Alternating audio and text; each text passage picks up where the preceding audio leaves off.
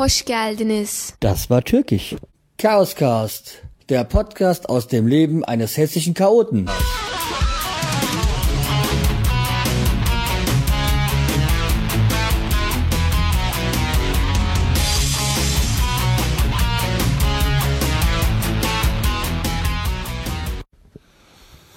Hallo und herzlich willkommen zur elften Folge des Chaoscast. Die elfte Folge ist auch gleichzeitig der erste Teil meiner meines OP-Tagebuches, beziehungsweise auch der Tag vor der OP. Ich wollte euch auch heute etwas über die Operation erzählen, die vor mir liegt, der Sinn und Nutzen und die Notwendigkeit.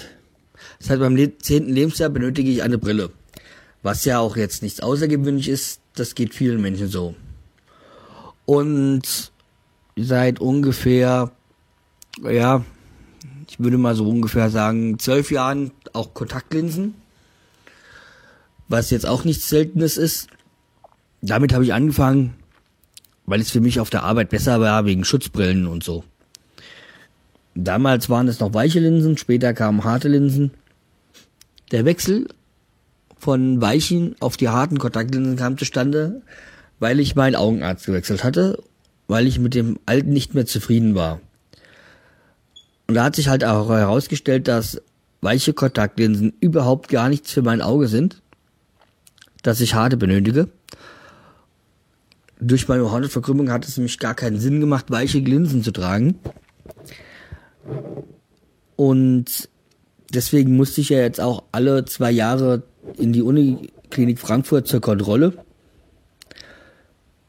zur Beobachtung meiner Hornhautverkrümmung. Hornhautverkrümmung auch etwas, was sehr weit verbreitet ist, auch erblich bedingt,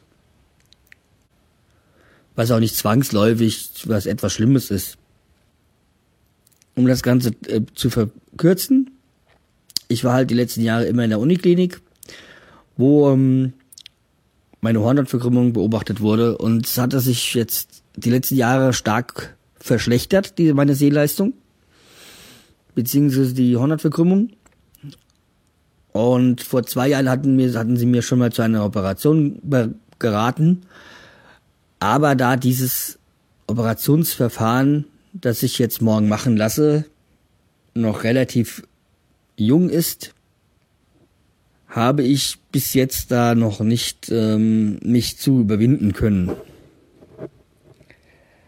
Aber jetzt ist nun mal der Zeitpunkt gekommen, dass meine Augen so schlechter geworden sind, dass in ein paar Jahren mir sonst ähm, droht, dass ich dass ich an, auf dem Auge erblinden könnte. Das heißt, an dem, ähm, an meinem rechten Auge, das betrifft es, würde sich die Hornhaut so dünn werden, äh, dass es sich lösen würde. Und dann äh, müsste ich eine Hornhaut, dann müsste ich eine Hornhauttransplantation vornehmen lassen, äh, was ja noch viel beschissener wäre, weil von einem Kollegen weiß ich, der hatte das schon hinter sich, dass es etwas ganz Beschissenes ist. Und von seinem Zeitpunkt, wo er nichts mehr sehen konnte, bis zu dem Zeitpunkt zur Transplantation und danach hat es über ein halbes Jahr gedauert, bis er das wieder so halbwegs sehen konnte. Und bei einer Transplantation besteht ja auch immer noch die Gefahr, dass der Körper das Spenderorgan, also die Spenderhornhaut, abstößt.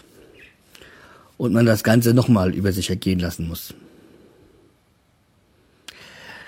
Der ganze Irrsinn jetzt bei meiner OP ist ja, dass ich,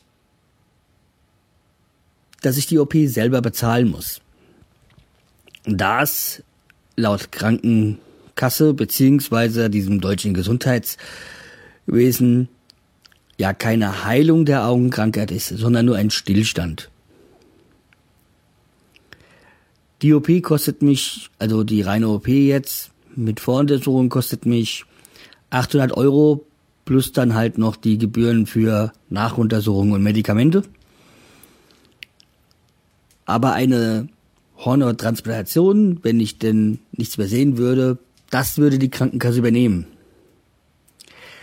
Das muss jetzt keiner verstehen, ich vor allem nicht. Fakt ist, dass ich es äh, darauf gar nicht ankommen lassen will, nichts mehr zu sehen. Also muss ich halt jetzt schweren Herzens die OP und äh, die OP über mich ergehen lassen und halt auch das bezahlen. Was wird bei meiner OP gemacht? Bei meinem Auge wird die oberste Hornhautschicht abgetragen. Ähm, darauf kommt dann ein Medikament, ein Vitamin B2-Präparat, Riboflavin. Und dann wird das Ganze mit UV-Licht bestrahlt. Ungefähr 30 Minuten. Und das war's dann auch schon. Dadurch entsteht eine Vernetzung auf der Hornhaut, die das Auge ein bisschen wieder strafft und die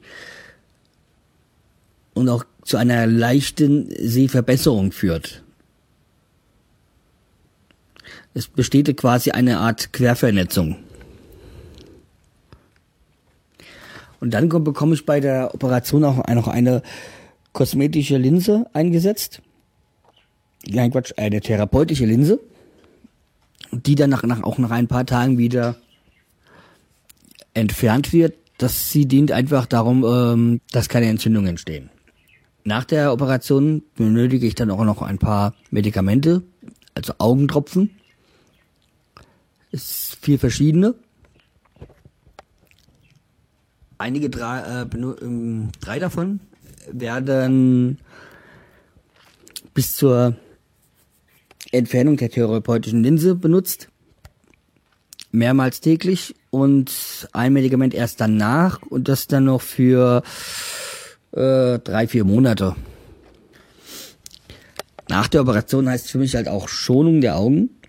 Und dann wird es natürlich auch so zu Schmerzen kommen und auf jeden Fall eine Zeit, in der ich wahrscheinlich mir sehr viele Podcasts anhören kann, weil Fernsehen, Lesen und sonstiges ist mir untersagt. Und naja, dann halt mal schauen, wie sich das Ganze entwickelt. Hoffentlich zu positiven. Bekannt ist nach, nach der Operation zu Sehverschlechterungen äh, und Sehschwankungen kommen kann. Lichtempfindlichkeit und, äh, und Verminderung der äh, Dämmerungssehens und ja, noch sehr viele andere Dinge. Aber so genau möchte ich das, glaube ich, im Moment noch gar nicht so wissen und mir großartig Gedanken drüber machen. Klar ist, dass ich nach der OP jeden Tag erstmal zur Nachuntersuchung muss, bis die therapeutische Linse mir entnommen wird und sich äh, die Oberschicht der Hornhaut wieder geschlossen hat. Bei diesen ganzen Unterlagen, die ich von der Klinik bekommen habe, ist natürlich auch diese Einverständniserklärung und sonstiges Blabla wegen der Operation und halt auch mögliche Nebenwirkungen und alles das, was passieren kann. Davon möchte ich auch euch auch verschonen. Nur als eine ganze Latte mit allen möglichen Dingen von Verschlechterung des Sehvermögens über Komplikationen der Betäubung und äh, Netzhautablösung und Verlust des Auges. Also wie gesagt, ähm, es sind natürlich alles Dinge, die wahrscheinlich, äh, die eher sehr wahrscheinlich nicht passieren, aber wo sich natürlich die Klinik absichert und das halt mal als Risiko erwähnt. Was ja auch nicht verkehrt ist. Ich bin mir jetzt gar nicht mehr genau sicher, ob ich es schon erwähnt habe, aber ich glaube ja. Fakt ist, diese Operation muss ich selber bezahlen und diese Nachuntersuchung auch und äh, ja, für mich ist das Ganze nicht nachvollziehbar. Wieso etwas, was äh, vielleicht die Krankenkasse oder das deutsche Gesundheitswesen 800 Euro bis 1000 Euro kostet, nicht bezahlt wird und eine Hornertransplantation, die dann folgen würde, äh, die bestimmt wesentlich teurer ist. aber die dann äh, bezahlt wird. Sicherlich ist klar, es soll keine unnötigen Operationen geben und man muss sich halt auch ähm, dir bewusst sein, dass jede Operation, jeder Eingriff im Körper nicht gesundheitsfördernd ist. Aber wenn es denn im Sinne der Gesundheit ist, sollte einfach solche Operationen übernommen werden vom Staat. Äh, nicht vom Staat, sondern vom Gesundheitswesen, den Krankenkassen. Also, also ich bin jetzt mal gespannt, wie das Ganze weitergehen wird, beziehungsweise wie ich das Ganze hinter mich bringe. Ich werde euch auf dem Laufenden halten. Inwiefern ich das Ganze jetzt die nächsten Tage schon online stelle, weil äh, da Fernsehen und Leseverbot ist, werde ich auch den Computer nicht anmachen können. Also können wahrscheinlich schon, aber ich werde ihn wohl auslassen. Beziehungsweise wie ich die ganzen, das Ganze dann halt hochlade.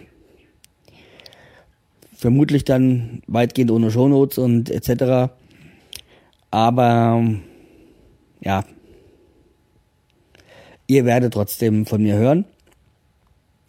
Und wenn es halt vielleicht auch erst in einer Woche ist, wenn ich das Ganze wahrscheinlich wieder hoffentlich alles gut überstanden habe. So, das soll es erstmal für heute gewesen sein. Noch ein Thema, nochmal kurz ein anderes Thema. Ich habe es jetzt doch endlich mal geschafft, ein Promo zu produzieren. Also wenn es Podcaster gibt, die in ihren Sendungen mein Promo spielen möchten, meldet euch bei mir. Dann schicke ich es euch gerne zu. Oder auch an alle, die es interessiert, ähm, schreibt mich an. Dann schicke ich es euch zu. An dieser Stelle schon mal ein Danke an Werwölfchen von Werwölfchens Podcast, der sich schon bereit erklärt hat, in seiner nächsten Sendung mein Promo zu spielen. Des Weiteren würde ich mich auch freuen, wenn ihr mir eure Promos zuschickt, dann spiele ich die auch gerne in meiner Folge. Aber natürlich würde ich mich auch über Audiokommentare freuen. Genauso wie ich mich auch über E-Mails, Kommentare in den Kommentarfunktionen bei Podstar auf meiner Seite oder natürlich auch Bewertungen bei iTunes und Podstar freue. Und schönen Gruß auch noch an die Leute vom Breakaway Podcast dem Eishockey-Podcast. Sie hatten jetzt ihre hundertste Folge. Den hatte ich auch einen Audiokommentar geschickt und da habe ich auch erfahren, dass nach 100 Folgen es ihr erster Audiokommentar war. Ich hoffe, dass ich keine 100 Folgen warten muss, bis ich meinen ersten Audiokommentar bekomme. Aber warten wir es mal ab. Aber nun komme ich jetzt endgültig zum Schluss. Also, also bleibt mir gewogen oder schreibt mir auch. Aber wenn ihr mir keine Audiokommentare oder bei Podstar bzw. iTunes Bewertungen abgeben wollt, könnt ihr mir natürlich auch gerne eine E-Mail schreiben an die bekannte E-Mail-Adresse chaospodcast.aol.com. Ansonsten bleibt mir nur eins zu sagen. Wir hören uns wieder. Irgendwann in den nächsten Tagen. Hängt ganz von meinem Heilungsverlauf ab. Und ich hoffe, ihr bleibt mir treu, hört mir weiterhin zu, ladet mich runter, empfehlt mich weiter. Also bleibt mir nur eins zu sagen. Tschüss.